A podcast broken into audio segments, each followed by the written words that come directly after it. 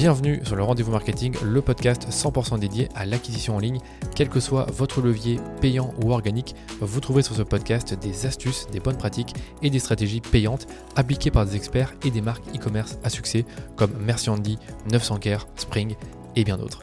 Et quant à moi, je me charge de tout dégrossir avec mes invités ou en solo afin que vous puissiez mettre en pratique ces conseils et ces stratégies dans votre business. Mais attention, dans le digital, ce qui était vrai aujourd'hui ne le sera peut-être plus demain, alors abonnez-vous à ce podcast pour rester constamment à jour. Ce podcast est rendu possible par DHS Digital qui est une agence d'acquisition multilevier experte des plateformes Facebook et Google que j'ai fondée pour accompagner les marques jeunes ou établies à accélérer leur croissance. Et pour y arriver, on a développé une approche holistique de la publicité qui combine media buying, testing créa et conseils stratégiques pour l'e-commerce. Alors si vous cherchez justement à diminuer vos coûts d'acquisition ou scaler vos campagnes, rendez-vous sur dhsdigital.eu pour m'en dire plus sur votre business. Je vous souhaite un bon épisode. Aujourd'hui, je vous retrouve pour le 11e épisode de notre super format de l'été, le format crème de la crème. Donc avec ce format, on réunit dans un seul et même épisode tous des extraits d'épisodes que j'ai pu enregistrer sur une thématique qu'on a définie. Donc cette fois-ci, je vous propose un épisode sur les stratégies de rétention qu'une marque e-commerce peut enclencher pour débloquer des nouveaux stades de croissance.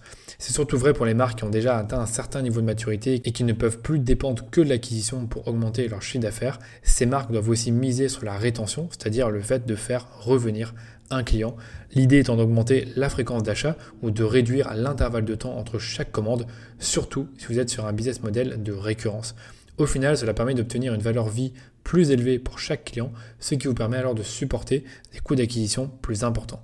C'est un sujet qui est finalement un peu mis de côté, donc au profit des stratégies d'acquisition, et c'est pourquoi je l'ai beaucoup abordé avec mes invités ces 12 derniers mois. Et donc dans cet épisode, je vous propose de découvrir toute une série de stratégies de rétention qui ont été utilisées par des marques comme Anatae, Dijo ou encore Spring, et également des agences spécialisées dans le growth comme l'agence Spag dont j'ai reçu la fondatrice Carolie Dussard. On va donc commencer par les marques, et la première marque que je vais vous présenter c'est Anatae, donc qui est une marque française de thé matcha biologique directement issue du Japon. C'est une marque qui a été fondée par Camille Becerra. Alors quand on vend du thé, c'est généralement pas sur la première commande qu'on va faire du profit, mais sur les commandes qui vont suivre.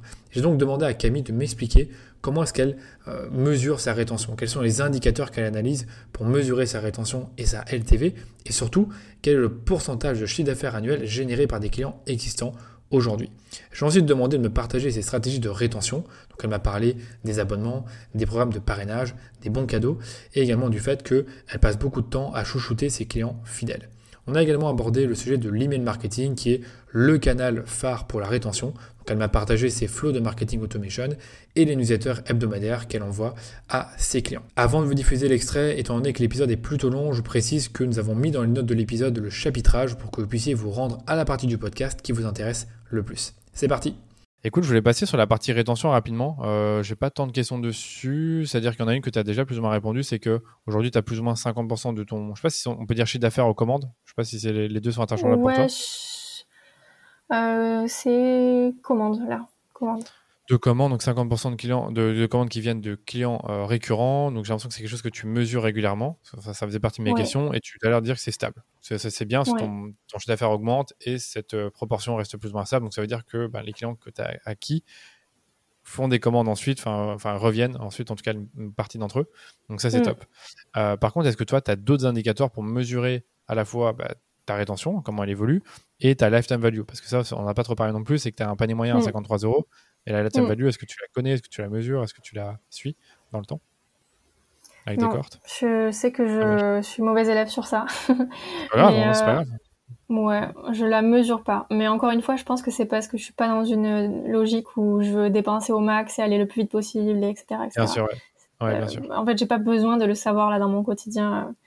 Je, je, je vois que ça roule et je vois qu'on est large au niveau de la, la, lifetime value. Même sans la compter, on est bon en fait, si tu veux. Donc, euh, Ouais, je vois.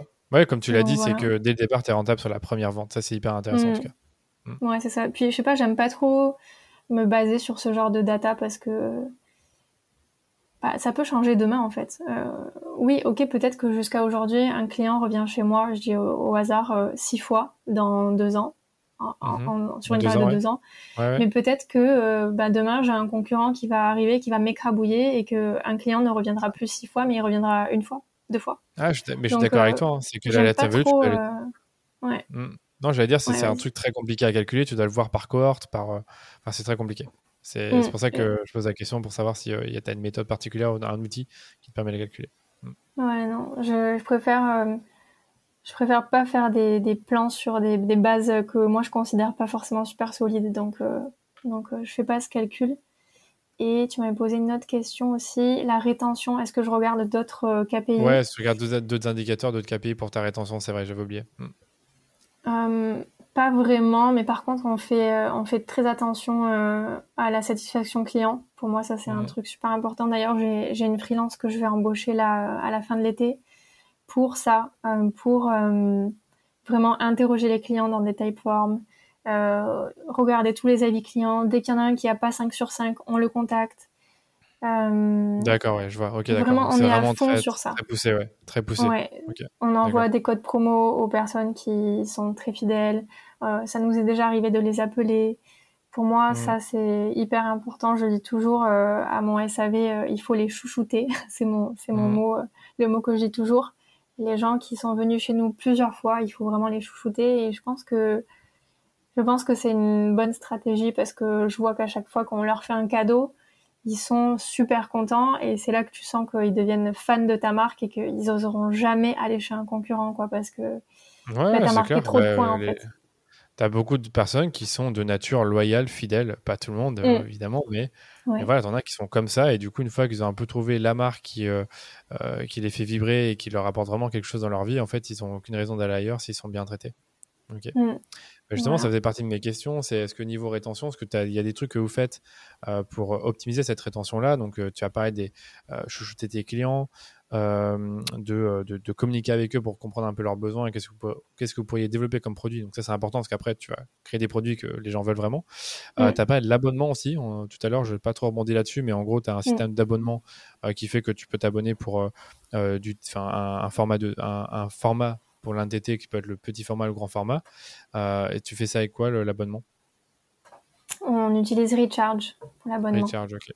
Donc ça, du coup, c'est simple à mettre en place, je suppose, avec Shopify, ça se plug, ça se connecte. Et ouais, je suis pas du tout une grande fan de Recharge, je t'avoue. Euh, je trouve ça, euh, je trouve ça un peu compliqué. J'aime pas trop le back office. je trouve qu'il y a vraiment un problème à, ce niveau-là.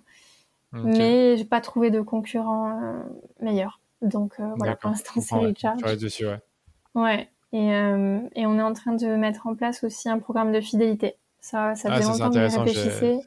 Ouais, ça faisait partie de mes questions. C'est important. Hein. Plus, plus euh, les gens achètent, plus ils gagnent des points. Mmh. En fait, si tu veux, pour l'instant, ce qu'on faisait, c'est qu'on le faisait à la main, c'est-à-dire que de temps en temps, on regardait les gens qui avaient beaucoup dépensé chez nous et on envoyait des cadeaux.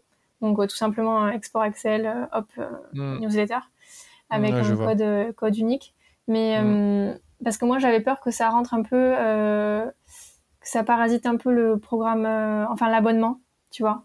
Parce que je me disais, attends, est-ce que c'est pas un petit peu contradictoire à certains moments? Et en fait, euh, en fait non, on a trouvé une solution pour que même ceux qui reçoivent leur abonnement accumulent des points. Parce que c'était ça, en fait. Je voulais pas que ceux qui reçoivent leur abonnement soient mis en dehors du programme de fidélité. Je trouvais ça pas juste, tu vois. Ça aurait été embêtant, ouais. Ça aurait été embêtant. ouais. Euh, et, non, c'est bon, on a trouvé une bonne solution, donc euh, on est en train de le mettre en place. Là, on est en train de réfléchir à, bah, l'univers de ce, de ce programme de fidélité, euh, comment on appelle nos paliers, etc. Oui, c'est clair, il y a, y a tout un truc à faire là-dessus beaucoup de marques qui, qui, développent, qui ont une page dédiée là-dessus où tu peux trouver plein d'inspiration. Donc, mm. ok, ça, je suis d'accord avec ça. Et est-ce que tu as un programme de parrainage? C'est-à-dire, tu, tu, reçois moins 10% quand tu parraines quelqu'un qui reçoit aussi moins 10% Est-ce que c'est un truc que vous faites on l'a pas. On l'a pas. On n'a pas. Je... C'est un truc que j'aimerais bien faire aussi, mais on l'a pas encore fait. D'accord, je comprends. Ok, ça marche. tu vois, il y a encore des trucs à faire niveau rétention, on dirait, mais en tout cas, c'est déjà, déjà pas parce que déjà la rétention, c'est ce que j'ai, eu pas mal de gens sur le podcast. Euh, certains me disent qu'ils font pas grand chose pour la rétention et que ça se fait tout mm. seul parce qu'ils ont un bon produit. Parce que quand tu as un bon produit, tu n'as aucune raison de, de, ne pas le racheter. Donc, euh, c'est mm. logique, hein, finalement. Ouais, exactement. Non, non, c'est clair, il y a encore plein de choses à faire et, et c'est cool. Moi, j'aime bien en plus ça. J'aime bien le fait de capitaliser sur ce qu'on a déjà plutôt que d'essayer mm. D'aller chercher de nouveaux clients, même si on le fait aussi tous les jours. Mais il faut le faire, c'est important. Mais voilà, comme tu dis, euh, vous n'êtes pas là pour arroser le marché et de aller mettre beaucoup beaucoup d'argent d'un seul coup et, et, euh, perdre en flexibilité euh, et, en trésorerie mm. Mm. et avoir du stress. C'est ça. Email marketing, est-ce qu'il y a des trucs particuliers que tu fais? Est-ce que tu as des flows d'email marketing que tu recommandes qui marchent bien pour vous pour optimiser la rétention? Des newsletters que vous faites qui marchent particulièrement bien Est-ce que tu peux nous en dire plus là-dessus avant de terminer? Ouais, on est très actif en mail. On travaille avec l'email club que j'adore, avec ah qui je travaille depuis très longtemps.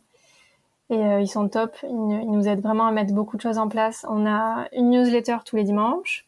Euh, en milieu de semaine, on a une autre newsletter qui part euh, vers une section plus petite. Donc ça va être, par exemple, pour annoncer qu'il y a un événement à Paris, aux Parisiens, par exemple. Mm. Tu vois, ça va être une section plus petite. Parfois, ça va être aussi pour relancer des gens qui n'ont pas commandé depuis longtemps. Voilà, un mm-hmm. truc plus ciblé. Et ensuite, on a plein de flots, euh, plein plein de flots qui sont en place. des flots d'abandon de panier, des flots de welcome, euh, des flots anniversaires. Donc, euh, quand tu as passé commande il y a six mois, par exemple, tu reçois un email. Mmh. D'accord, ouais, c'est intéressant. Ouais, et puis pendant nos soldes qu'on fait deux fois par an, enfin trois fois par an plutôt, il y a un, une grosse, un gros travail au niveau de, du travail de tous ces flots-là que l'email club vient modifier en disant bah, en ce moment c'est les soldes. Donc euh, ça fait pas mal de taf. D'accord, je vois. Ouais, ça fait pas mal de taf. Ouais, il faut toujours optimiser un peu les flots. Euh, J'allais dire, c'était un flow par exemple sur euh, quelqu'un qui a acheté du thé il y a, il y a trois mois, tu leur envoies un mail pour lui dire qu'il pourra en recommander ou est-ce que c'est un truc que vous ne faites pas? Ouais, on a ça. On a ça, on a des, de, de cross-sell, upsell. J'ai pas tout dit, mais il y a plein de. Ouais, il y, en a, quand même pas mal. Ouais, c'est que c'est un gros truc. Une fois que c'est mis en place, ça devient une belle usine à gaz et je suppose que tu fais tout ça dans Clevio. Ouais, exactement. Ok, mm. top. Euh, qu'est-ce que j'allais dire là-dessus Oui, tu parlais du fait que vous avez une newsletter tous les dimanches. Euh, mm-hmm. La newsletter, est-ce que c'est une newsletter euh, commerciale ou ça c'est une newsletter de contenu avec ça peut être un post Instagram qui va marcher, un article de blog, euh, une vidéo YouTube. Qu'est-ce que ça Est-ce que c'est ça ou c'est plutôt euh, hmm, Je pense que on pourrait dire que c'est un mix des deux. Euh, en fait, on a testé plusieurs choses, mais on a on est resté sur une, une, structure qui marche assez bien, où je parle à la première personne et il y a une donc une petite phase d'intro. Ensuite, il y a généralement une partie sur, par exemple, ce qui se passe en ce moment chez Anatae. Donc, euh, je sais pas euh, ce qui s'est passé dans la team, si on a si on a fait une journée team building par exemple, ou ouais, je vois. Euh, si on a référencé un nouveau euh, magasin, voilà une petite info un peu interne, on va dire. D'accord. Et ensuite, on va faire un focus sur autre chose. Donc, soit un nouvel épisode de la Matchalogue par exemple, soit une recette, soit la sortie d'un produit. Voilà, on fait un deuxième focus. Et, et, à la fin, on fait la question de la semaine où là on répond à, des questions que, que l'on reçoit régulièrement au SAV et, et, on donne la réponse comme ça. On sait que ça peut potentiellement aider certaines personnes qui se demanderaient euh, bah, comment conserver leur, euh, leur thé matcha, etc. Hmm, d'accord. Bah moi, pour moi, c'est une, une newsletter de contenu. Oui, il y a, y a un peu de. Parfois, tu parles un peu de produits, mais c'est pas une newsletter. Euh, ouais. Mais c'est pas genre un newsletter juste pour dire achète du thé matcha. C'est pas ça. Non, pas du tout. Pas du tout. Et moi, je leur ai toujours dit, je veux pas du tout faire ça. Mm. Euh, depuis le départ, je suis pas du tout pushy dans ma façon de, de vendre. Je suis mm. plutôt en mode, euh, bah voilà, mon histoire c'est ça, mon produit il est comme ça, il a reçu tel prix, voilà nos avis clients, mm. point. Et ensuite euh, un petit CTA si vous voulez, mais c'est, j'ai jamais été pushy. Par exemple, j'aime pas les tournures de phrases comme ne manquez pas les soldes. non, je, je préfère dire, ouais, je préfère dire en ce moment c'est les soldes. Tu vois, c'est presque pareil, mais moi, non. Donc, c'est quand même toi qui gères le, la tonalité, ce que vous dites dans les emails, donc euh, le, copywriting, ou est-ce que là, tu as, as, quand même délégué en disant, bah, voilà, moi, c'est les trucs que je veux pas voir, et comment je m'exprimer, et je vous laisse gérer euh, la façon dont ça écrit?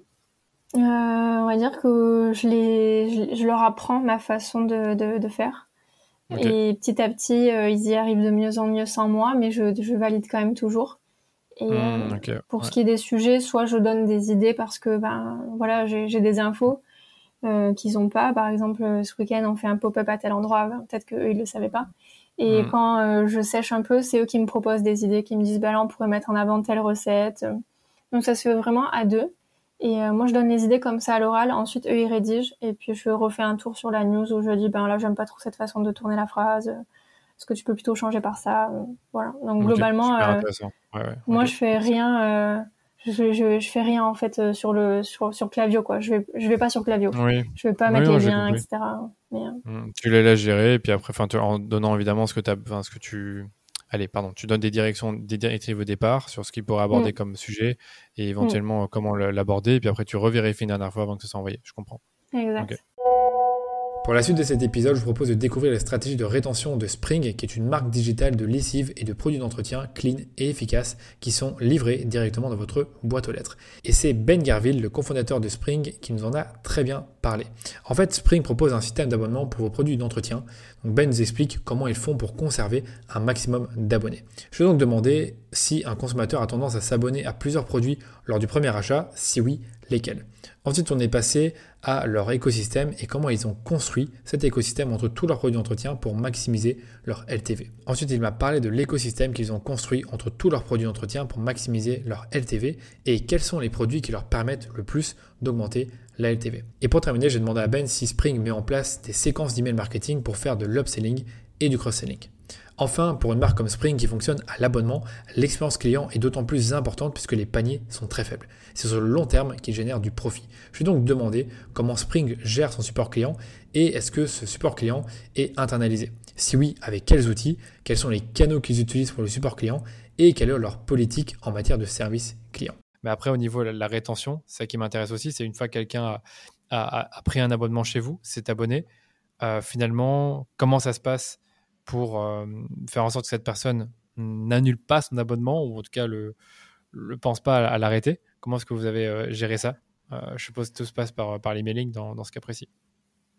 Et, principalement. Alors, il se passe, il se passe dans l'emailing, il se passe aussi. Je vais peut-être commencer plutôt par l'expérience et le service.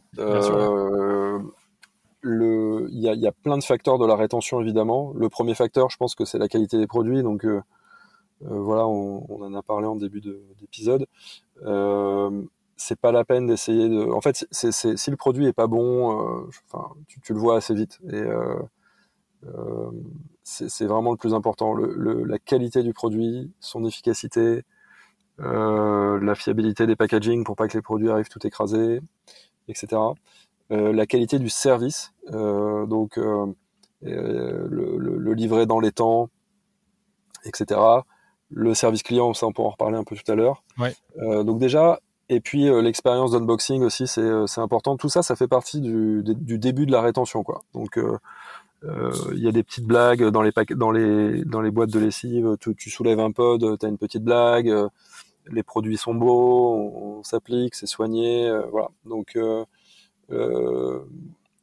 pour, moi, pour moi, c'est l'effet de halo, excuse-moi t'interrompre, c'est le fait que tu as, une première expérience positive, donc directement ton image, envers la marque est positive parce que, ok, tu as la première expérience en ligne qui normalement est positive, qui fait que tu achètes, et puis tu as l'expérience hors ligne en physique. Quand tu découvres le produit, tu le reçois et que tu le déballes, comme tu dis, ou soit tu, ça, se fait facilement, sans trop, sans d'accro. Et en plus derrière, tu as une petite touche d'humour, de simplicité qui est là et qui te euh, bah, dit, ok, j'ai fait le bon choix, qui confirme euh, le choix que tu as fait en ligne. Ouais, et s'il y a un grain de simple là-dedans, en fait, tu, tu, c'est exactement ce que tu dis, c'est que tu introduis un biais euh, un peu cognitif et négatif qui va faire que euh, tout ce que tu vas faire après, bah, ça va pas être perçu de la même façon euh, et, et, voilà quoi. C'est cercle vicieux et à l'inverse, ça fait cercle vertueux si euh, bah, en fait l'expérience est bonne, etc. donc ensuite sur la partie bah, sur la partie rétention et, plus avec le CRM. On, entre le moment où la personne commande et où elle reçoit son produit, bon, bah, il va se passer quelques jours. On va d'une part, la tenir informée de, bon ça c'est un peu basique, hein, de, de, l'arrivée de sa commande, etc. Euh... Tous ne font pas. Hein. Moi, je, je, je certains sites où euh, bah, la commande, tu, tu la reçois, euh, mais tu ne savais pas. Quoi. Moi, c'est un truc que j'ai déjà eu plusieurs fois, c'est que c'est dans ma boîte aux lettres, personne m'a prévenu. Et ça, je trouve ça fou, quoi. Euh... Mais ouais, ouais, et puis surtout que on, nous, alors on envoie une, une, grande partie de nos colis avec la, la, la poste, hein, sans, sans, forcément de tracking. Donc, euh, t'as pas un suivi forcément hyper, hyper euh, précis. Et, mais pour nous, c'est important d'utiliser ce service courrier qui est, qui, est, qui est, le plus euh, clean en fait que tu peux trouver en termes de transporteur en, France. Euh, donc, on, en tout cas, on le prévient que ça a été traité, que ça y est, ça a été expédié, etc. Et en parallèle, il y a d'autres messages qui sont plus de l'ordre de la de l'accueil, de la réassurance, etc. Peut-être il n'a pas le consommateur n'a pas vu euh, tout ce qu'il avait, euh, enfin, il n'a pas entendu tout ce qu'on avait à lui dire. Donc, on profite pour lui remettre un peu par écrit et euh, lui redire qu'il a fait le bon choix parce que on reprend nos, principaux arguments. Donc ça, c'est le début de la rétention. Ensuite, il y a ce qui se passe après la réception du, pack d'essai. Donc, bah, il essaye. donc là, pareil, généralement, on prend des nouvelles au bout de, au bout de, on se dit, on essaie de calculer. Donc, on se dit, bon, bah voilà, il a reçu, on va lui laisser quelques jours pour essayer. Et donc, à peu près à, deux semaines, on lui envoie un questionnaire. Comment euh, Pour savoir comment ça s'est passé. Donc, c'est pas, c'est pas une demande d'avis pour mettre des étoiles. C'est un questionnaire pour savoir s'il a bien su le produit, s'il arrive en bon état, s'il est content du, paquet, s'il est content du produit, si ça sent bon, etc., etc. Et donc ça, tout ça, c'est retraité ensuite par euh, notre équipe User Happiness, qui, en fonction des réponses du client, va soit euh, prendre contact avec lui. Donc ça, c'est plutôt quand ça s'est euh, mal passé, ouais. mal passé. Mais prendre spontanément contact avec lui, même s'il n'a pas spécialement demandé à nous, à nous, nous a pas spécialement posé une question. Euh, réexpédier s'il nous dit qu'il a pas reçu le produit, etc. Enfin, dans tous les cas, prendre des nouvelles et lui envoyer un message adapté. Et même quand tout est positif, on va de toute façon le remercier. Et euh, a, dans, ce formulaire, il y a des, champs libres, donc on lit tout et on, apporte vraiment une réponse custom. Euh, voilà. Donc là, euh, c'est ce qu'on fait au début, en tout cas, vraiment pendant toute la première phase. La majorité des, des abonnements se font entre le pack d'essai et la première livraison programmée. C'est la, grande majorité et c'est plutôt pas pour des raisons de qualité de produit, mais plutôt euh, des raisons de trop de produits en stock, besoin de temps pour réfléchir, peur de l'engagement, j'aime pas les j'aime pas les livraisons programmées, etc. c'est plutôt euh, c'est plutôt des euh, voilà des, des, un peu de, de, peur. Donc il faut qu'on continue à bosser sur cette réassurance. Et après, une fois que le client a reçu sa première grande boîte, ouais, le, pack plus gros que tu, que tu reçois après quoi. Donc là, on a une rétention qui est euh, qui reste très haute en fait et qui, en gros, il y a un, churn un peu naturel de gens qui euh, déménagent, euh, qui, voilà, enfin, je sais pas, il, peut y avoir plein de raisons, mais qui est très faible. Et parce qu'une fois que c'est une fois que c'est en place, une fois que tu as que as réglé ton rythme de livraison, que tu es content du produit, etc. Euh, les, rétentions sont vraiment très hautes. Donc en gros, ce que je dois résumer, c'est que c'est le premier mois finalement où tu vois le plus de désabonnements. Vous vous inquiétez pas par rapport à ça. Et puis après, les mois suivants, ça reste plus ou moins stable. Donc je suppose que vous avez des fameuses cohortes pour euh, le canal d'acquisition, pour euh, toutes ces choses-là. Et vous pouvez voir justement quelle cohorte est la meilleure. C'est exactement ça. Et c'est ce qui est intéressant d'ailleurs, ce qui fait le pont entre l'acquisition et la rétention, c'est que bah peut-être tu es, hyper content parce que tu as trouvé un nouveau canal d'acquisition qui est euh, moins cher que les autres. Ouais. Mais si sa rétention est moins bonne, bah, au final, c'est peut-être pas, c'est peut-être pas bien, quoi. Enfin, c'est peut-être ah. pas euh, une si ah. bonne nouvelle que ça. Alors, on peut peut-être en parler rapidement. Est-ce qu'il y a des canaux, justement, tu as une meilleure rétention que d'autres? Est-ce que vous êtes déjà rendu compte qu'il y a des canaux où, justement, la rétention est pas bonne du tout, donc vous les avez arrêtés? Ouais, c'est plus, euh, peut-être des OPSP, euh, des OP spéciales qu'on a pu faire avec, euh, tu sais, des gros sites de, de vente, euh, de vente flash, etc. Et tu, tu, fais un gros push sur une journée avec une grosse promo. Donc en fait, les gens rentrent pas forcément pour les bonnes raisons. Ils rentrent, ils rentrent par la promo, pour le prix. Et généralement, ceux qui rentrent pour le prix ont une moins bonne rétention que la moyenne. Ouais, j'ai pas euh, l'impression que vous, euh, le, fait de baisser le prix, ça va aider forcément à, améliorer votre business en quelque sorte, parce que je trouve que ce n'est pas cher pour commencer. Donc j'ai pas l'impression que le prix est un gros frein, quoi. Exactement. On a euh, déjà un pack d'essai qui est pas très cher. Donc même si tu le fais, mais on a testé de le faire quasi gratuit. on peut se dire finalement. Et en fait, ça nous construit des cohortes qui sont quand même pas, qui sont quand même moins quali. donc finalement, on, on préfère le, vendre au bon prix et, et pas faire trop de promos. D'accord, ça marche. Pour revenir un peu sur les, produits euh, qui sont les plus, euh, les plus souvent achetés au début, c'est les produits de lessive. Donc le pack, euh, je, désolé, j'ai oublié le nom sur le coup. C'est le, les capsules. Les capsules. Et ensuite, est-ce qu'il y a d'autres produits qui sont achetés en même temps que les capsules et qui permettent justement d'améliorer le, le, premier panier moyen? Oui, alors sur la première session d'achat, nous, on va pousser les tablettes vaisselle ou les, lingettes anti-transfert de couleur mmh dans notre tunnel. Et euh, ensuite, souvent, ce qui se passe, c'est que les gens ajoutent euh, un spray, un spray réutilisable comme ça, un spray multisurface, Et parce que ça, on, on, le vend 4,90€ avec une pastille, donc c'est un bon moyen de découvrir le produit. ça, ça, augmente un peu le, le panier, parce mais qui était, qui était bas du coup, qui était à 5, 6, 7 euros. Donc tu rajoutes un produit à 5 euros, ça reste un petit panier. Tu, peux tu repars avec euh, 3-4 produits différents. En fait, tu vas repartir pour moins de 15 euros avec peut-être 4-5 euh, produits Spring que tu vas pouvoir essayer. Euh, donc, euh, ouais. D'accord. Et euh, ce que j'allais dire aussi, c'est que par, par, rapport à la rétention, ça en a parlé, mais comment tu vas faire ensuite, comment tu vas faire en sorte de maximiser ta lifetime value? Euh, quels produits tu vas pousser, lesquels? Comment est-ce que tu gères ça? Comment est-ce que vous gérez ça plutôt? Alors, ben, en gros, la, la, la, difficulté euh, de, en CRM quand tu as un business d'abonnement, c'est qu'en fait, à chaque fois que tu envoies un mail, tu as le risque que ça entraîne du désabonnement. Bien sûr, oui. Euh, peu importe le, le, sujet du mail. Euh, et par ailleurs, nous, on, et ça se retrouvera dans, dans le, la partie support client dont on pourra discuter après, c'est on, on, a, on est assez soft en fait en, en marketing. Euh, on a une pression marketing qui est assez basse. On essaye de pas envoyer de mails euh, qui sont euh, qui ne sont pas intéressants pour euh, nos clients et nos prospects. Euh, donc tu vois, c'est peut-être un par semaine. D'accord. hors mail transactionnel. Ouais.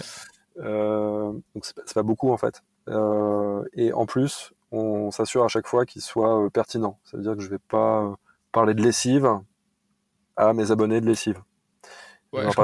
Je, vais leur parler d'autres choses. Mais tu vois, enfin, je vais pas. Euh, donc, il y a déjà un point hyper important qui est bah, de conserver nos, clients abonnés et ensuite c'est de leur faire découvrir d'autres produits. Voilà. Donc, on va essayer de pas trop charger en upsell la première session d'achat. Se dire bon voilà, nous ce qui est important pour nous c'est qu'ils découvrent la marque, qui reçoivent un, deux, trois produits au début pour commencer. Et après, on va attendre, on va les, on va les laisser pendant une période un peu tranquille. Euh, peut-être, tu vois, un, deux mois où on essaye pas trop de leur vendre autre chose.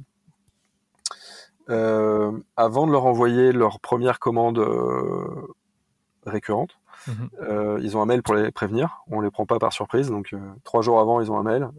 Coucou, dans trois jours, on va vous envoyer votre première commande à ce moment-là, ils peuvent, en deux clics, sans se loguer, sans login mot de passe, sans rien, ils peuvent décaler cette commande.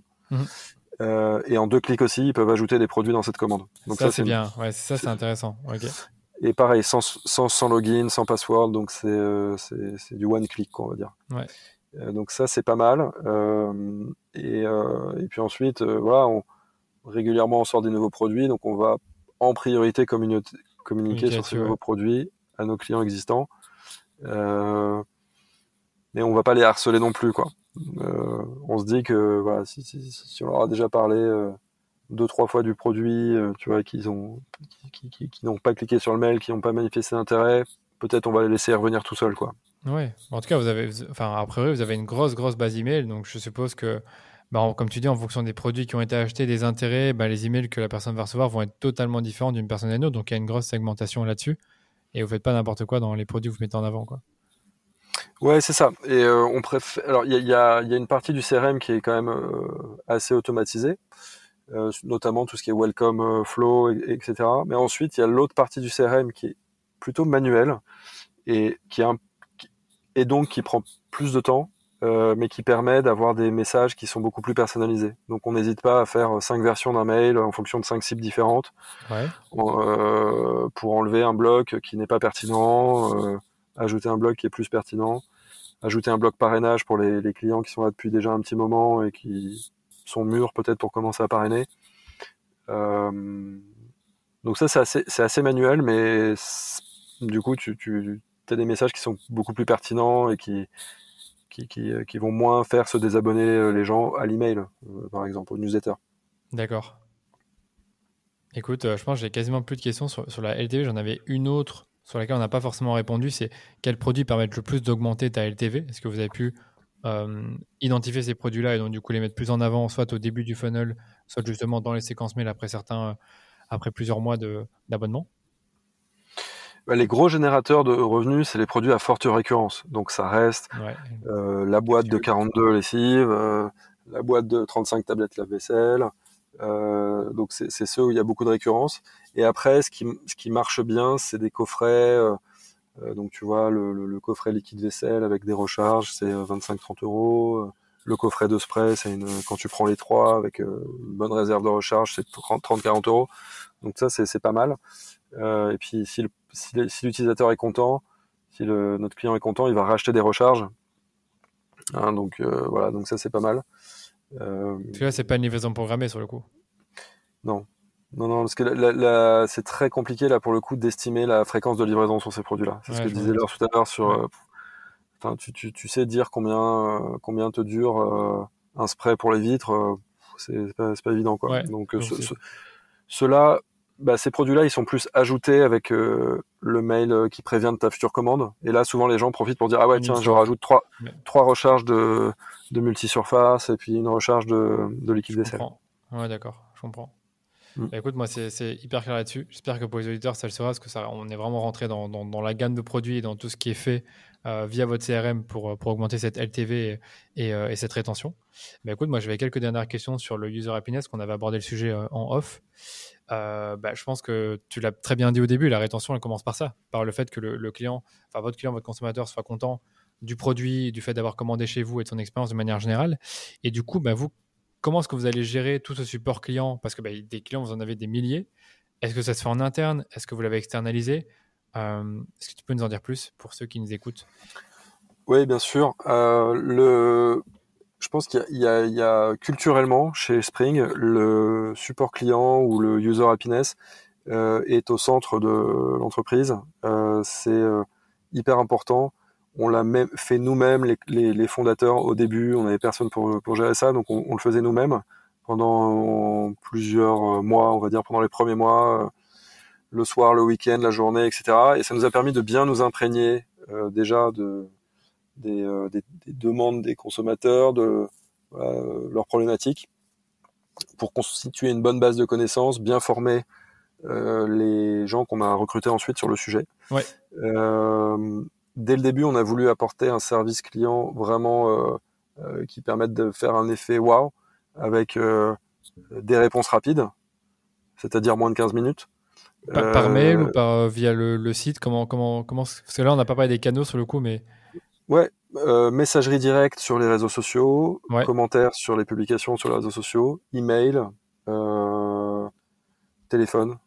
Ok. Euh, ouais. Et, tout ça en 15 minutes, enfin, je il y a vraiment une réactivité très forte, parce que là, c'est pas mal, ça, 15 minutes de réactivité. Donc, tu as une personne bah, qui, est là, qui est là tout le temps, quoi. Je pense qu'il y a plusieurs personnes qui sont là tout le temps et qui sont là, puisque c'est 15 minutes, mais c'est pas 15 minutes pendant les horaires de bureau, c'est 15 minutes en moyenne. Et euh, en l'occurrence, l'amplitude, euh, c'est 7 heures du matin jusqu'à 1 heure du matin, 7 jours sur 7. Ah, c'est incroyable. Donc, euh, d'office, ouais, comme tu dis, il y a, y a des, rotations, je suppose, dans les équipes que vous avez pour le support client. C'est qu'il doit toujours y avoir quelqu'un, quoi. Parce que là, encore une fois, on parle, pour ceux qui nous écoutent, de milliers de personnes qui peuvent potentiellement vous contacter, peut-être pas chaque jour, mais en tout cas des milliers de clients. Oui, oui, bah sur un mois, c'est au moins. moi, j'aime bien parler en termes d'interaction parce que ouais, les, les, interactions, c'est ça peut être un commentaire euh, sur une publication, un message dans Facebook Messenger, un appel ou un mail ou un chat quand, quand, quand, il est branché. Euh, et donc ces interactions, on en a des, c'est largement milliers par mois, voire 15 000, 20 000 certains mois. Ouais, c'est ça. Euh, donc c'est beaucoup, ça, ça, fait, ça, fait, ça fait pas mal de volume. Et en fait, quand tu regardes le coût de ça, euh, de ces services clients, quand tu le compares à ton budget marketing, en fait, c'est pas tant que ça. D'accord. Et c'est pour ça que, enfin, pour nous, c'est vraiment un des premiers outils à la fois de rétention, mais déjà d'activation. C'est-à-dire que le, le, premier contact avec un prospect, euh, s'il se passe bien, il, va, il peut clairement aider ton taux de conversion. Donc ça, c'est un, un, accélérateur de taux de conversion. Et par la suite, c'est un, un, accélérateur de taux de rétention. Euh, nous, on connaît nos taux de rétention, on connaît euh, ceux de l'industrie, on se compare avec d'autres business d'abonnement sur d'autres secteurs, et on est, on est, on est au-dessus de la moyenne. Je pense que c'est lié à la qualité des produits, c'est aussi lié à, la qualité du, du, support client et de la rapidité, de la qualité des réponses qu'on apporte. Euh, on est, donc en fait, c'était ça, c'était en gros rapide avec une amplitude horaire euh, importante parce que les gens ils achètent le soir, ils achètent le week-end, le midi sur leur poste déj. En fait, tout le temps au moment qui sont l'inverse des horaires de bureau. Et, en fait, euh, c'est à ce moment-là qu'il faut être là pour leur répondre. Euh, et ensuite, on, essaie de pas faire trop d'automatisation. Alors, autant on est, on peut être hyper fan euh, d'automatisation des process, de, mettre des robots, etc. En revanche, pour la partie service client, je, moi, je veux, veux pas aller trop loin dans l'automatisation pour rester proche du consommateur, bien comprendre tout ce qu'il nous dit, s'en servir pour nous améliorer et lui donner surtout le sentiment que c'est pas une machine qui lui parle. Je comprends, ouais. Ouais, les fameuses réponses automatisées sur Messenger, sur Instagram, vous faites pas du tout. C'est vrai qu'il y en a. Sur Messenger, je trouve qu'elles sont sympas finalement. Tiens, j'ai une question sur XYZ, euh, en fonction de ce que tu, tu as mis directement, tu as une réponse. C'est pas mal, mais comme tu dis, c'est impersonnel et c'est pas ce que vous voulez montrer. Peut-être que là, on pourra dire quelque chose là-dessus. Euh, je sais pas. Pour l'instant, on préfère le, de ne pas mettre de bot là-dessus. Ouais. Ok, d'accord. Euh, quand il y a tant d'interactions sur tant de canaux différents, je suppose que c'est compliqué en termes de gestion, parce qu'il y a potentiellement Instagram, euh, Facebook, euh, les emails, les chats, euh, le téléphone. Je suppose qu'il y a des outils qui permettent de centraliser tout ça. Est-ce que vous en avez un? Oui, alors il y a, deux, choses. déjà, pour démultiplier nos capacités de traitement des, messages de nos clients, on, on, a à peu près 20% qui est outsourcé auprès de, d'une startup française qui s'appelle One Pilot, euh, qui serait l'équivalent d'un service client déporté, enfin des euh, euh, outsourcés, mais qui est en France, mais qui est pas, qui bah, en fait, on a, nous, on voulait pas mettre hors de France, quoi. ça peut se comprendre, clairement. Quel que, quel que soit le pays. Et donc, donc ça, ça nous permet de couvrir un peu les, les gaps, les moments où on n'est pas là, ou s'il manque quelqu'un dans l'équipe. Et puis ensuite, on centralise tout dans un outil qui s'appelle Gorgias et qui est mhm. excellent, qui est très bien intégré avec euh, ben, tous les points d'input, enfin d'inbound, donc euh, le, mail, le tel, le chat, les, les réseaux sociaux, etc. Et, et euh, d'un autre côté, avec notre stack, notre environnement e-commerce, donc Shopify, Recharge, Clavio pour le CRM, tout ça, c'est extrêmement bien intégré. Et donc ça marche bien. Ouais. D'accord. Je pense que j'avais un outil en tête, c'est Intercom ou Zendesk. Je ne sais pas si ces outils-là vous parlent et si c'est plus ou moins la même chose. Euh, ouais, Intercom, c'est une plus grosse machine. Euh, et Zendesk, c'est un très bon produit aussi. Euh, je pense que Gorgias, comme c'est lancé un peu en même temps que Clavio, que, la nouvelle vague là, des, oui, des, SaaS, des SaaS très intégrés à Shopify, en fait, il y, a, une logique à, à avoir ton Shopify. ton Recharge, ton Clavio, ton Gorgias, tout ça, c'est très très bien connecté. Donc, euh, ça fait du gain de temps technique en fait, euh, parce que t'as pas, c'est des intégrations en, deux clics euh, qui se font vraiment très vite, quoi. Pour, commencer, pour se lancer, c'est vraiment parfait. Quoi. Ouais, pour, pour ceux qui sont sur Shopify surtout. Donc, ok, on garde ça en tête. Mais écoute, moi, j'ai une dernière question sur tout ce qui est service client, parce que je pense que bah, quand tu as autant de, demandes, de questions qui doivent arriver et que sûrement il y a un turnover, il y a des nouvelles personnes qui arrivent, c'est quoi un peu votre, votre politique en termes de service client? Qu'est-ce que c'est quoi un peu les grands principes qui fait que quand une personne arrive après quelques jours, elle peut les, les apprendre et les connaître et du coup euh, pas forcément dévier du discours euh, que vous avez habituellement avec les autres clients? Ouais, bah, alors nous on n'a pas trop, on n'a pas trop de turnover, on n'a pas vraiment de turnover chez, chez Spring. Euh, tu vois, on a personne, euh, personne qui a, qui, a, qui a, démissionné, qui est parti. Bon, ça fait que deux ans qu'on commence à embaucher des gens aussi, hein, mais euh, donc on, cependant on recrute, donc on a des nouveaux qui arrivent et euh, euh, il faut les former. Euh, donc on a essayé d'avoir une culture de la documentation dès le départ chez Spring, à commencer par la documentation du support client, parce que bah, au fur et à mesure il y, y, a une connaissance produit à avoir. Ouais. Euh, quand quand tu es juste distributeur, t'es pas obligé de connaître sans, à fond techniquement tes produits quoi. Quand t'es marque qui dit quand t'es la marque qui, crée ses produits, qui les développe, tu vas tout connaître, et qui les, et qui les distribue pardon, qui les développe et qui les distribue, tu es obligé de vraiment de bien répondre. Tu peux pas dire bah, attendez, je vais m'enseigner, etc. Donc il y, a une formation produit déjà. Ouais. Euh, et puis une formation process euh, écoute, ouais, c'est bien documenté, euh, euh, c'est documenté de façon ludique, avec des vidéos, avec des tutos, etc. C'est hyper intéressant. Donc, vous avez une grosse documentation pour chaque personne qui pourrait potentiellement rejoindre le service client et du coup être formé assez rapidement et pouvoir répondre à quasiment n'importe quelle question. C'est ça. Et après, en fait, la meilleure formation, c'est quand même d'être jeté dans le grand bain parce que passer deux semaines à lire de la documentation et essayer d'imaginer les cas, bon, euh, en fait, il faut assez vite euh, traiter les tickets avec quelqu'un d'expérimenté à côté, et, qui, et puis essayer d'apprendre comme ça. Et en fait, ça, ça, ça vient assez vite. Et, euh, et nous-mêmes, enfin, on continue de. Moi, tu vois, quand, quand, y a, quand, quand, personne peut décrocher, ça déborde sur mon téléphone et je prends les clients au téléphone et je suis très content de leur parler. On profite toujours pour leur, pour leur poser des questions en plus. Et tu vois, moi, je vois vraiment ça comme une opportunité. Il y a beaucoup de boîtes où le service client c'est vu comme euh, vraiment une tannée et euh, c'est un peu la cinquième roue du carrosse. Les mecs sont relégués dans un coin ou carrément mis à l'étranger. Euh, pour nous, c'est vraiment une opportunité de créer du lien avec nos prospects, enfin nos, clients, nos futurs clients. Je suis d'accord. Ouais. Et, on voilà, c'est une opportunité que, tu n'auras peut-être qu'une fois et que tu n'auras jamais de façon aussi forte avec un message publicitaire.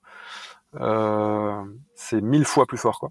C'est euh, le fait de pouvoir parler à quelqu'un en direct au téléphone. Alors après, il faut, voir comment ça peut être scalable, mais en tout cas, quand on a la chance d'être contacté, euh, il faut il faut pas il faut pas rechigner à, passer du temps à parler à, ses clients.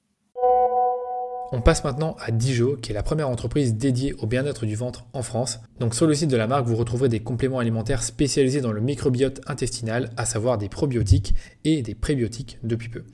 Dans cet extrait, Lisa Soulois et Anouk Le Terrier, les deux cofondatrices de la marque, nous ont expliqué comment elles ont réussi à créer une base email de plus de 200 000 abonnés, dont 60 000 clientes, et comment elles gèrent cette base. Elles m'ont également expliqué comment elles ont transformé des clients en ambassadeurs avec leur nouveau programme de parrainage à l'occasion du lancement d'une nouvelle gamme de produits. Pour information, ce programme permet à leurs clients d'obtenir des bons d'achat plutôt intéressants et aussi d'acquérir des nouveaux emails et continuer à faire grossir leur base. J'ai vraiment trouvé que cette stratégie était intéressante dans la façon dont elle a été présentée à leurs clients et je trouve qu'elle est réplicable. Donc j'espère que ça vous sera utile. Je voulais parler peut-être de la partie email marketing et vous m'avez parlé du fait que vous, ben, vous, avez lancé une nouvelle gamme de produits de prébiotiques et que dans le même temps vous avez lancé un programme ambassadeur. J'ai vu la vidéo avant, euh, avant le, le, podcast. Je ne vais pas tout restituer ce que vous avez dit, mais ça serait intéressant que vous m'expliquiez un peu ce, lancement et euh, dans le même temps le programme ambassadeur qui va avec, parce que c'est quelque chose que je n'avais pas forcément vu avant et euh, qui a l'air de justement pousser, inciter vos clients à, s'inscrire au programme afin de référer d'autres personnes. J'ai parlé la dernière fois, ça, ça tour. ouais, donc en effet, euh, pour ce lancement produit, on voulait finalement reproduire un peu l'effet campagne Ulule de lancement produit avec la communauté.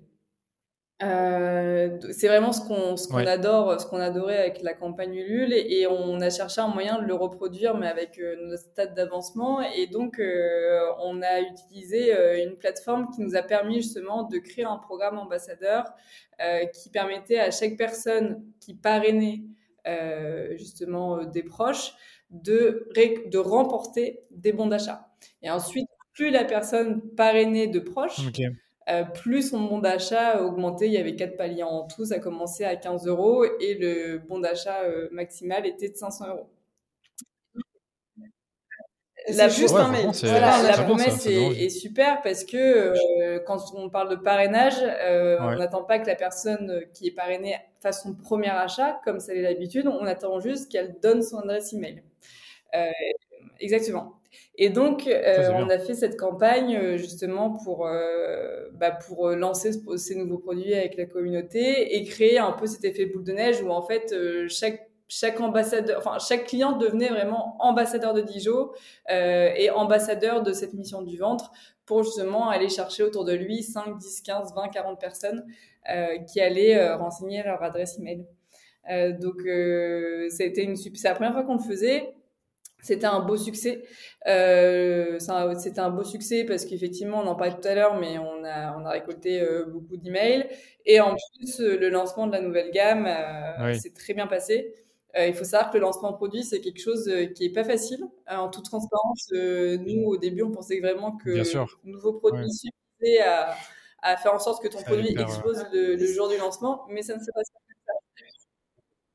c'est pas toujours comme ça. C'est un truc, c'est du, c'est un marathon. On m'a déjà dit que, enfin, j'ai eu quelques marques qui m'ont dit, c'est, faut pas lâcher quoi. Faut pas lâcher le truc. On disait, mais comment c'est possible, on est nul.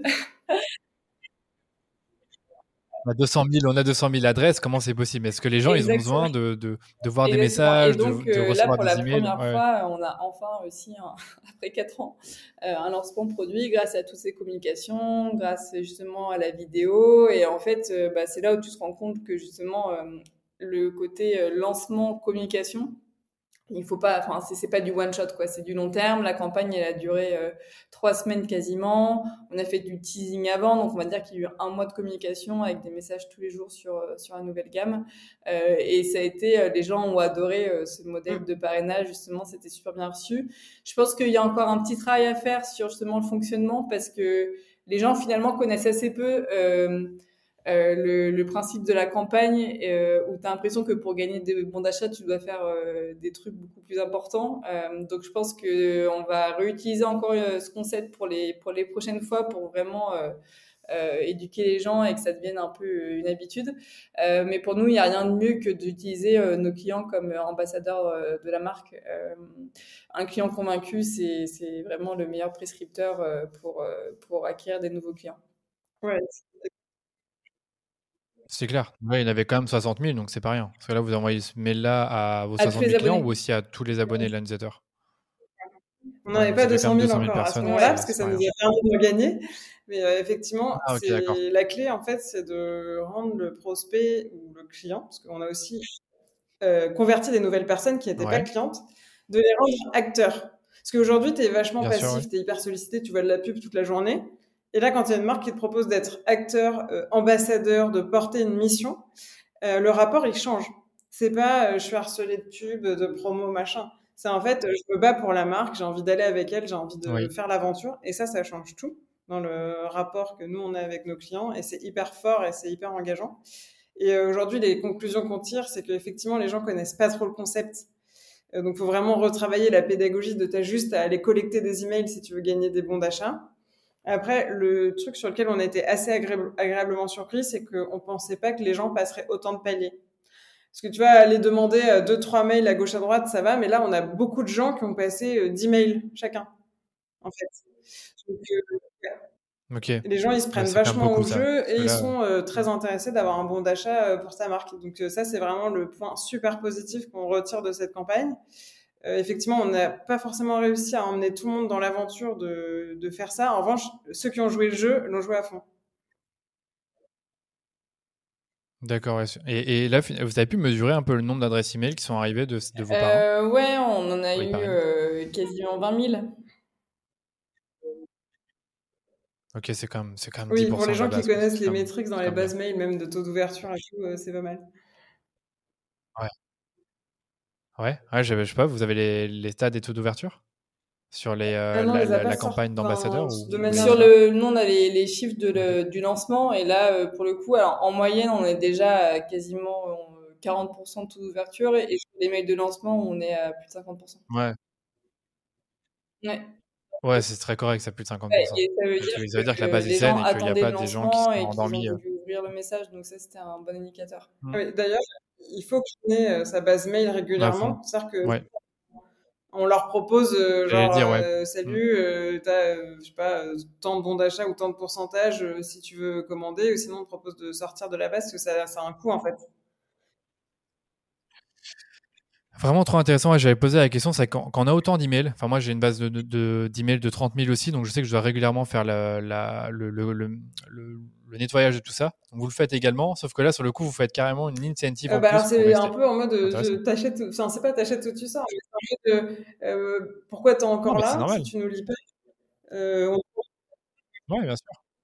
Mais je, mais je suis d'accord avec toi, moi je suis d'accord avec toi, c'est du marketing aussi, il faut, faut, faut savoir mettre le curseur là où il faut, à partir du moment où tu es dans une base email, c'est forcément que tu es intéressé par, euh, par les offres qui vont arriver, par le fait d'être intéressé par les nouveautés, ou alors euh, tu veux juste du contenu gratuit, et c'est possible, on a que, genre l'utilisateur de La Fourche, euh, c'est une newsletter assez éducative sur le, le bio, mm. et derrière ils vendent aussi leurs produits, donc il y a un peu des deux.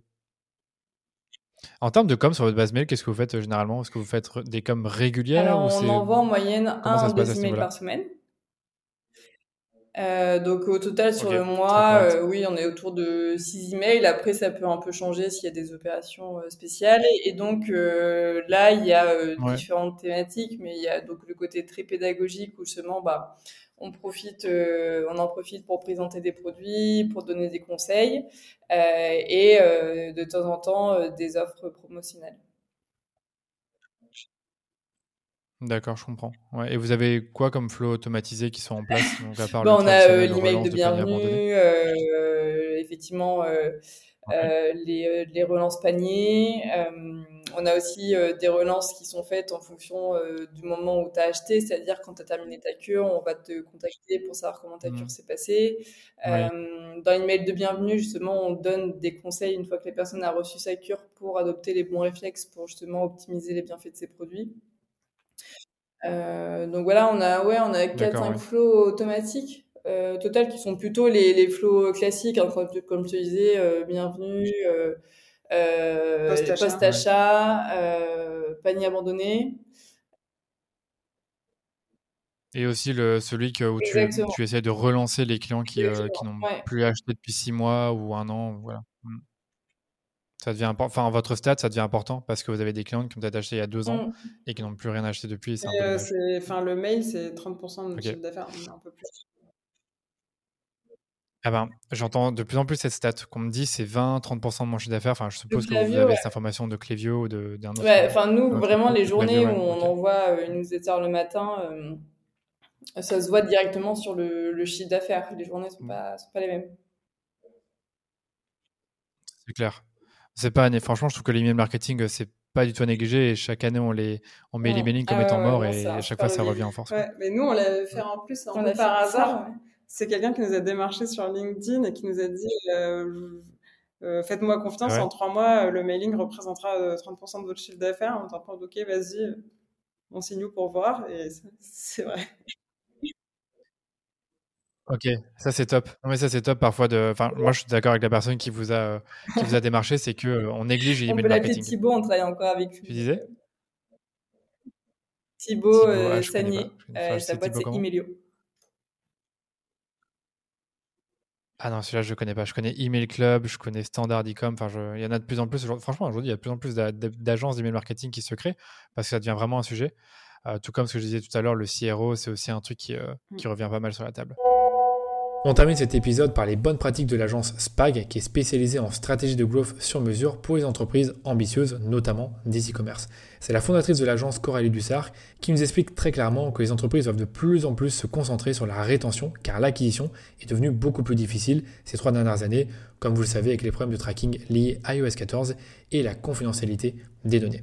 dans cet extrait, j'ai posé quelques questions pointues à Coralie sur la rétention. Donc je lui ai demandé par exemple comment on récupère la data comprend la rétention de ses clients, comment structurer cette data, quels sont les KPI couramment utilisés pour suivre l'évolution de la rétention et est-ce qu'elle a des outils à nous conseiller là-dessus. Je vais également demander quelles sont les techniques d'analyse de la rétention qu'ils utilisent au sein de SPAG et du point de vue pratique, comment une entreprise peut augmenter sa rétention et son taux de réachat. Et pour terminer, je vais demander de nous partager quelques scénarios d'automation qui ont généré des résultats intéressants pour ses clients et comment ils sont structurés. Voilà, voilà, je vous laisse écouter ce dernier extrait et j'espère que ça vous sera utile. Par, par où commencer, c'est euh, bah, comment est-ce que tu vas récupérer de la data pour comprendre cette rétention? C'est toujours comme ça. Il faut comprendre le problème avant de chercher des solutions. Ouais. Euh, alors là, je pense qu'on va, je vais séparer ma réponse en deux puisque ça dépend un peu des entreprises, si c'est du B2C ou du B2B. Euh, pour l'entreprise B2C, le plus euh, le plus simple, c'est vraiment euh, le, CRM client, la base client en fait, euh, qui est soit dans leur base d'email, soit dans leur base CRM s'ils en ont un, voire même dans leur ERP, leur, logiciel de logistique s'ils en ont. et la récupération de cette donnée, en fait, il y a, deux sujets. on a une offre très packagée là-dessus sur comprendre la donnée de ses clients, le Know Your Customer. Euh, qu'on appelle, où on va en fait euh, faire plusieurs choses. Il y a euh, du quantitatif et du qualitatif. Dans le quanti, c'est-à-dire qu'on va récupérer cette base de données et la traiter, regarder d'où viennent les données, le nombre de commandes par personne, par le nombre de produits. Enfin voilà, on fait pas mal d'analyses sur ce qu'il y a dans cette base. et puis après, on a du qualitatif aussi, c'est-à-dire qu'avant de récupérer de la data, il faut la faire parler aussi. Et donc, en fonction des segments qu'on récupère euh, et qu'on va créer avec les, bases qu'on récupère de données, on va aller appeler les meilleurs clients, appeler les moins bons clients, appeler ceux qui n'ont pas commandé depuis X temps et comprendre tout ça. Donc, on fait aussi du qualitatif. On fait de l'appel et du questionnaire par email. Donc, c'est les deux. Euh, et suite à ça, donc, ça nous permet de récupérer de la data quantitative et qualitative et à partir de là, on travaille. Donc, ça, c'est vraiment euh, une première étape. Tu as parlé de segmentation. comment tu fais cette segmentation? Excuse-moi de t'interrompre. Ouais, pas de problème. Je voulais juste parler du B2B, c'est globalement la même chose, euh, mais dans des CRM B2B. Euh, et là, pour le coup, même quand les cycles de vente sont plus longs, il y a, euh, la data, on va la récupérer dans l'outil et auprès de l'équipe sales, généralement. Oui, oui, d'accord, je vois ce que tu veux dire. D'accord, oui, c'est ça, tu vas dans l'outil, CRM, HubSpot, puis après tu parles à l'équipe sales, tu as enrichi la base de données. Et euh, pour, euh, pour une entreprise B2C, admettons que tu es sur un Shopify, tu vas sur Clavio, tu exportes le tout.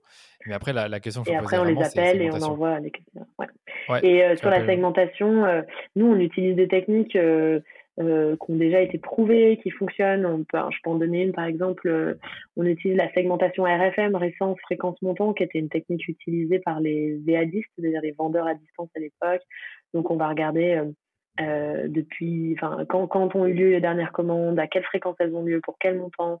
Ça nous permet de faire des cohortes. on fait, donc voilà, on, enfin, pour la rétention en général, il faut créer des cohortes qui sont propres à l'entreprise. Euh, donc des segments qui sont propres à l'entreprise et des cohortes d'acquisition pour voir si la qualité des cohortes augmente ou diminue dans le temps. Euh, et en fait, euh, une fois qu'on a ces segments, on a des, on va créer des segments donc qui sont spécifiques pour l'entreprise de VIP clients, très bons clients, bons clients, clients occasionnels, clients inactifs par exemple. D'accord. Et en fonction de ces clients, ouais, J'allais dire tout ça sur base du panier moyen et du nombre de commandes, je suppose. C'est un peu vos indicateurs clés pour. Euh, oui, et puis on a euh, aussi des, on peut aussi faire des, des, des datas. On, fait, on, extrait aussi des datas autour du produit, les top produits, les top catégories de produits. Oui, euh, Voilà, donc on fait on, des matrices avec tout ça. Euh, ça nous permet de, de, voir un petit peu la notion de l'attrition, c'est-à-dire à quel moment une personne passe d'un segment à l'autre dans le mauvais sens du terme. Quand, quand est-ce qu'un client VIP devient un bon client, un bon client, un client occasionnel, un client occasionnel, un client inactif. Euh, Attends, et quand tu dis quand, c'est euh, sur base de quel événement quel, c'est, Comment tu mesures ça je, pour bien comprendre? Ben, En fait, nos, nos, nos segmentations de clients, euh, elles vont avoir des spécificités. On va dire que par exemple, que pour une marque de, je sais pas moi, de lingerie, un bon client est quelqu'un qui va commander pour environ 100 euros tous les trois mois. Oui. et, on, et si on regarde les datas tous les trois mois, on va se rendre compte que tous les trois mois, on perd euh, je sais pas, 10% de cette base qui en fait n'a pas commandé. Euh, euh, je vois, je comprends. D'accord. Donc tu compares vraiment tous les tous les trois mois ou tous les six mois et après tu vois quel pourcentage quitte un des segments. Ok, c'était juste pour Et donc ça, ça nous permet de voir assez rapidement qu'il y a des, des, des risques d'attrition de certains segments et de se dire comment on combat, comment on fait en sorte que ces clients-là ne deviennent pas inactifs, ne deviennent pas que occasionnels. voilà.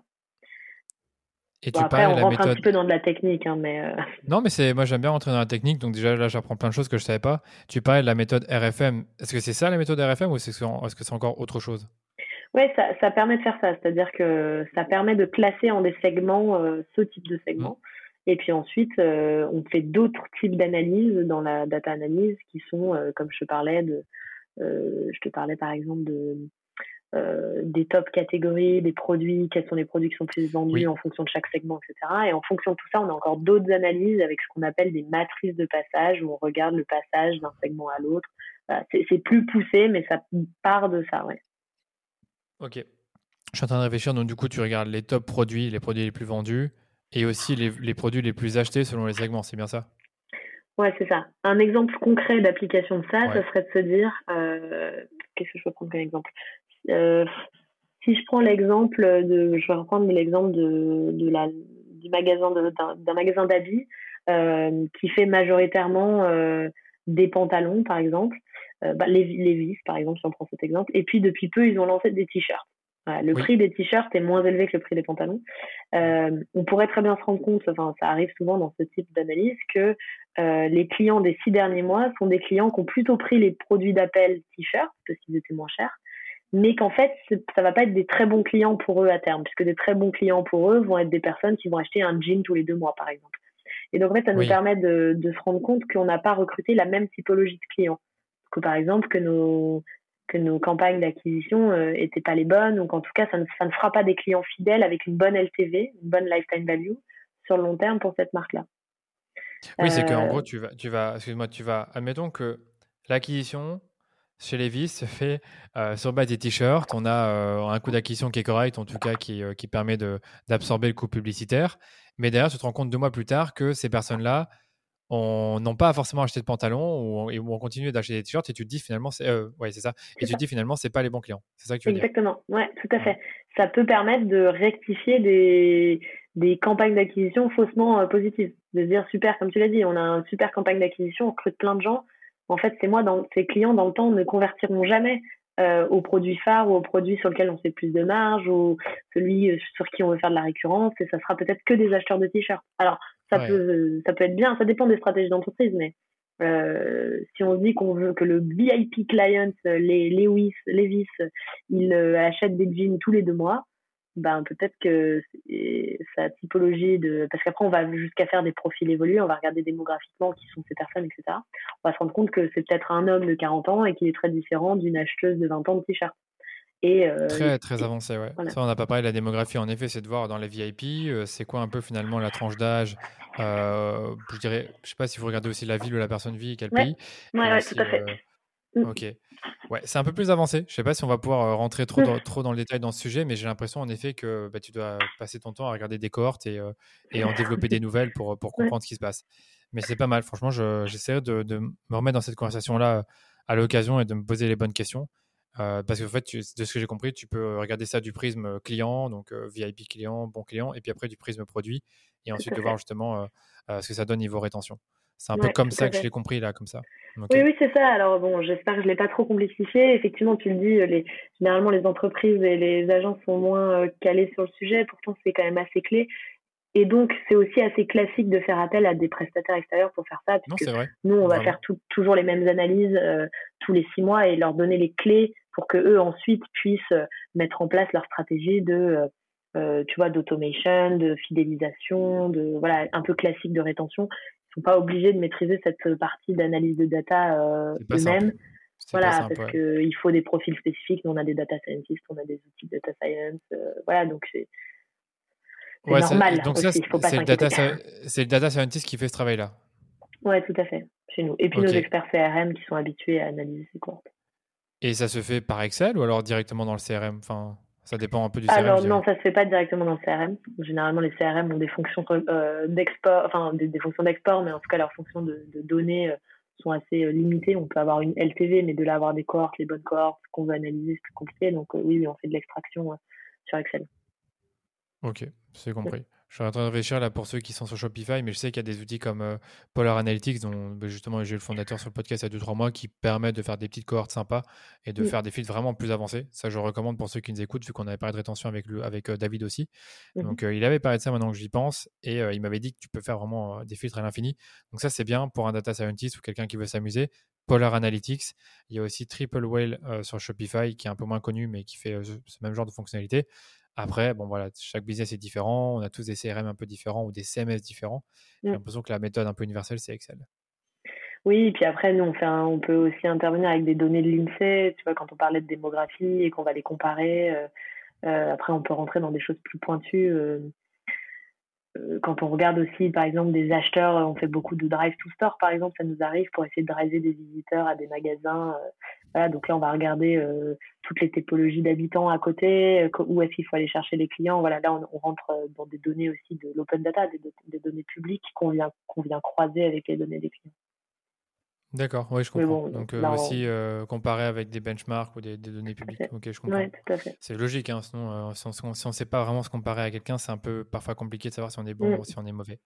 Bah, justement, puisqu'on parle de, ça, quels sont un peu les KPI que tu vas couramment utiliser pour poursuivre cette rétention, donc au-delà des cohortes et de, des, des segments, est-ce que tu regardes, je suppose, la LTV, mais ça c'est le plus connu, mais est-ce qu'il y a d'autres KPI que vous regardez oui, donc la lifetime value ou la valeur vie client en français, c'est quelque chose qu'on regarde puisque c'est le, profit généré par un client sur toute sa vie de client. Donc ça, c'est là, c'est le KPI de base. Après, ce, KPI, on le décline en fonction de segment. Donc, la LTV d'un très bon client, la LTV d'un bon client, la LTV d'un client occasionnel. Voilà.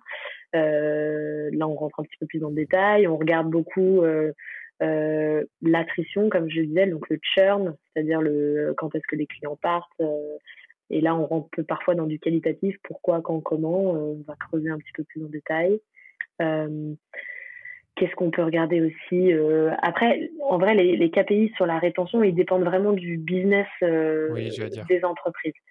Si euh, on est sur, ça peut être un nombre d'utilisateurs actifs, si on est sur du SaaS ou si on est sur du, voilà, quelque chose de plus de plus technique. Ça peut être, comme je disais, sur du e-commerce, un nombre de clients qui a déjà acheté dans un certain nombre d'années. Ça peut être euh, quand on est sur de l'application, nous on a travaillé pour des applications de sport, ça peut être un nombre de, de sign-up, un nombre de gens qui ont utilisé l'application, euh, euh, qui ont fait un certain nombre de, de fonctionnalités en un certain temps. Voilà, il y a, y a, en fait, il y a pareil, la fréquence peut être plus importante sur certains, sur certains clients, pour d'autres, ça va être plutôt le montant du panier moyen. En fait, ça dépend vraiment du business model. Mais globalement, ça va être entre un nombre d'utilisateurs actifs, d'utilisateurs actifs, d'utilisateurs actifs, pardon, un nombre d'acheteurs, et puis globalement, c'est toujours, euh, ça revient aux récentes fréquences montant. Hein. Quand est-ce qu'ils reviennent, euh, combien de fonctionnalités ils utilisent, combien ils dépensent en moyenne, combien ils dépensent sur toute leur vie de client.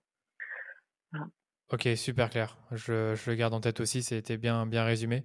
Euh, vu qu'on a parlé un peu de méthode d'analyse de la rétention, je posais la question si tu as d'autres techniques d'analyse et de rétention que vous utilisez au sein de SPA qui peuvent être partagées euh, en quelques minutes ou justement c'est peut-être un peu trop avancé Parce que là, tu as parlé du euh, RFM. Et... Oui, j'allais dire, ce qu'on regarde beaucoup, c'est ça, c'est ces matrices de passage. Donc, c'est toute la notion, tout autour de la notion d'attrition.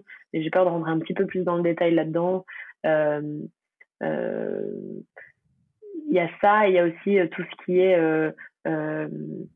suivre une cohorte dans le temps. Donc, ça, c'est peut-être plus abordable pour des gens qui s'y connaissent en acquisition. c'est toutes les personnes qui ont euh, acheté pour la première fois un produit ou qui se sont inscrits sur une application pour la première fois en janvier, c'est de suivre dans le temps, euh, au bout de combien de temps, euh, quel est le pourcentage de l'accord qui continue à utiliser l'application avec la même. et on voit toujours que dans le temps, bah, ça se délite un petit peu. Ça, ça nous permet d'avoir des analyses sur, bah, ok, une personne, une fois qu'on a fait son acquisition, en vrai, elle reste quatre mois.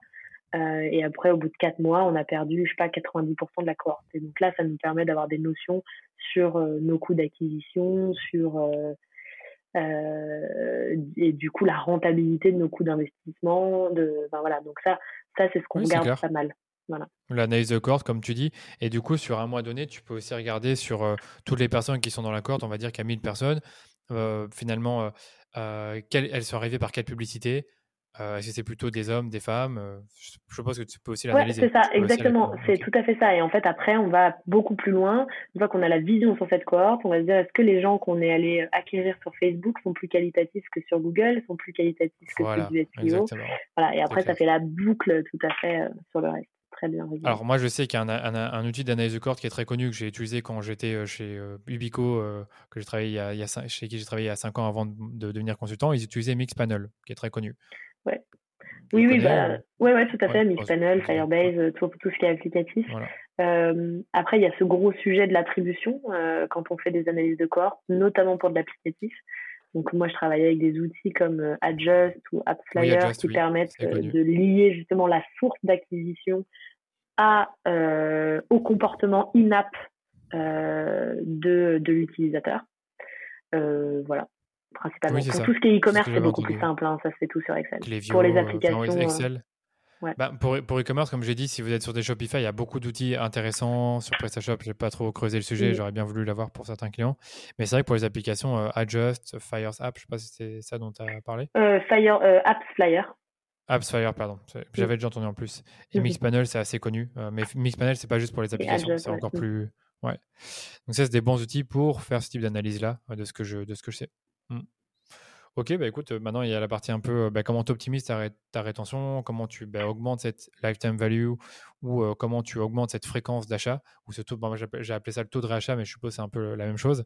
Est-ce que là tu as quelque chose à dire là-dessus sur comment l'optimiser?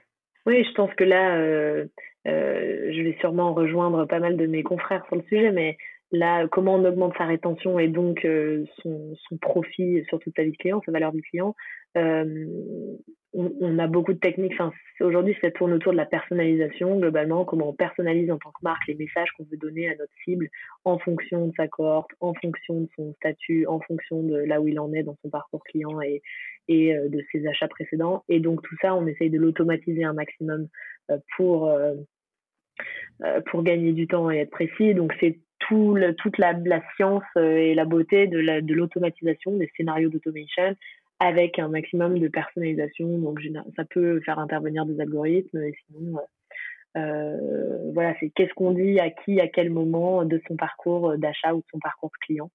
Euh, donc ça prend beaucoup de, enfin c'est beaucoup autour de l'emailing, de la notification push, du SMS.